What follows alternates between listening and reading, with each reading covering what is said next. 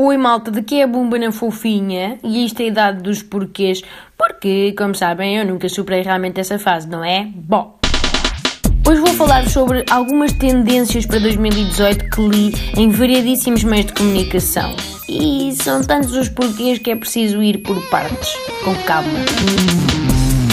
A primeira tendência é que parece que agora uh, há produtos de beleza específicos para o cuidado da barba. Da barba, malta. Estou a falar de pentes, shampoos e condicionadores específicos para o matagal facial. É moda agora. Parece que já não é cool ter aquele aspecto selvagem e, e um tanto quanto pubiano. O que é pena, porque se imaginarmos o aspecto oposto disso, estamos a falar de uma barba tipo alisada com babyliss, super sedosa e brilhante, assim a sacudir sem leque, como nos anúncios de shampoo. Esquisito! Aliás, eu acho que não falta muito para ascendermos a barba a cabelo e começarmos até a fazer bonitos penteados, com um brushing no final e um apanhado com ganchos. Em que fase da história da humanidade é que perdemos o rumo, não é? Outra previsão para 2018 é a de que vamos fazer férias mais analógicas, sabem? Ou seja, vamos desligar mais dos telemóveis, vamos procurar sítios sem acesso à rede. Eu acho que o interior recôndito do nosso país nem vai saber o que lhe aconteceu. Que de repente vai chegar assim uma manada de hipsters, millennials e todos aqueles cognomes super jovens a chegarem assim aos magotes às aldeias despovoadas e a acharem o comportamento nativo absolutamente fascinante. Oh meu Deus, uma idosa a apanhar couves! Uau, que cenário tão cru! Que autenticidade!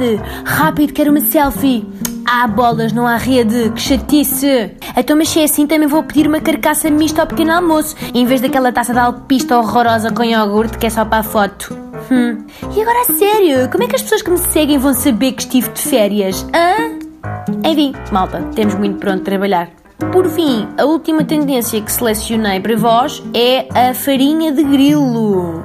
É uma cena agora.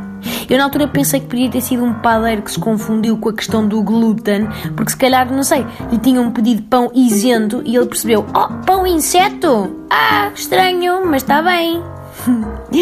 Viram que eu fiz aqui? Não foi nada de especial. Bom, mas parece que a Organização de, das Nações Unidas para a Agricultura e Alimentação defende que é bom usar insetos na alimentação, porque diz que são mais saudáveis, diz que são ricos em proteína e minerais, que diz que são menos poluentes. E menos poluentes porquê? Bom, porque à partida são precisos, não sei, cerca de um bilhão de puns de grilo para equivaler a um de vaca. Os de vaca é que fazem lá um chiqueiro na camada do ozono, malta. Portanto, grilo connosco. E cada pão destes parece que vai conter cerca de 70 grilos comuns, moídos até ficarem em pó. Agora quer ver o que é que o PAN diz sobre isto? Então os direitos dos grilos a uma morte com dignidade? Hã? Ah, pois. Pronto, sem outro assunto de momento, despeço-me cordialmente.